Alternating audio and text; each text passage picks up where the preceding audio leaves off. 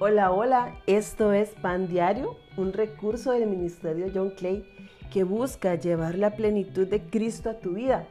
Mi nombre es Alejandra y el Pan Diario de hoy se llama Talita Kumi. Hace unos años traté de ayudarle a un amigo a leer la Biblia.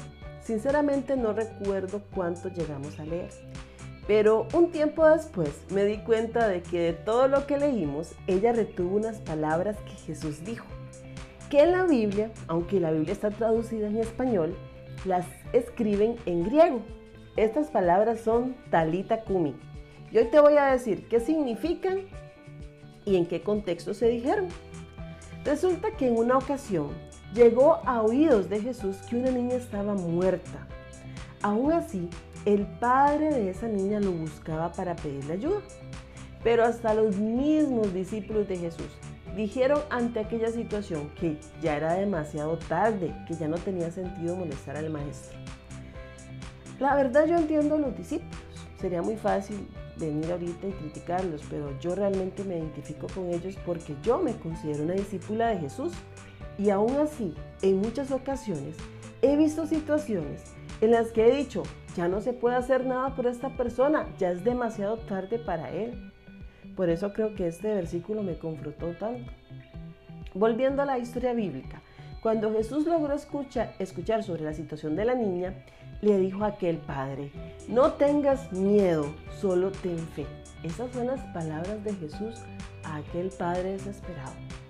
Jesús partió hacia la casa de Jairo, así se llamaba el padre de la niña. Cuando llegó, vio a todos llorando y lamentándose. ¿Y sabe qué les dijo Jesús? ¿Por qué tanto alboroto y llanto? La niña no está muerta, solo duerme. La gente se rió de Jesús. Ellos sabían que la niña estaba muerta, que ya era demasiado tarde y que no había nada que pudiera hacerse.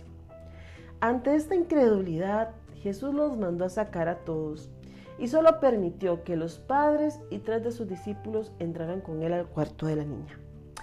¿Qué pasó en ese lugar? ¿Qué pasó en el cuarto de la niña? Bueno, Marcos 5:41 nos los dice. Y tomando la mano de la niña le dijo, Talita Kumi, que traducido es, niña, a ti te digo, levántate.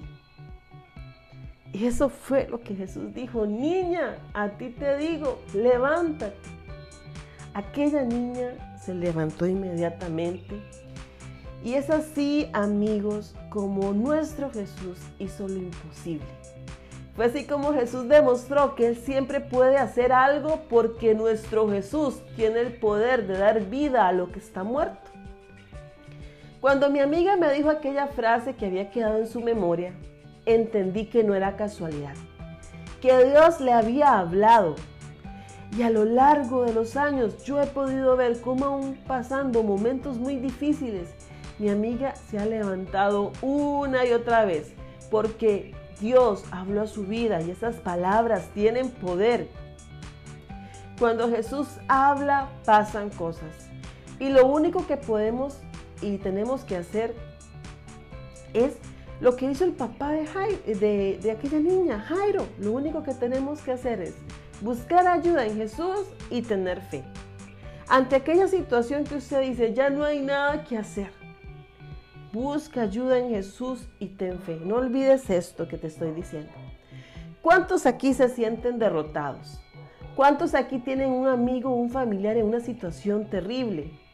Tienes dos opciones, o ser como algunos discípulos de Jesús y pensar que Jesús ya no puede hacer nada, o por el contrario, puedes decir, Talita Kumi, Talita Kumi, en el nombre de Jesús, levántate, el Señor tiene el poder para levantar a todos aquellos que están muertos en sus delitos y pecados y darles vida, vida en abundancia. Amén, así es. Espero que este pan diario te anime. Espero que si te sientes muerto espiritualmente o si te sientes en una situación que no hay solución, hoy puedas escuchar la voz de Dios diciendo, a ti te digo, levántate, a ti te digo, levántate. En el nombre de Jesús, amén.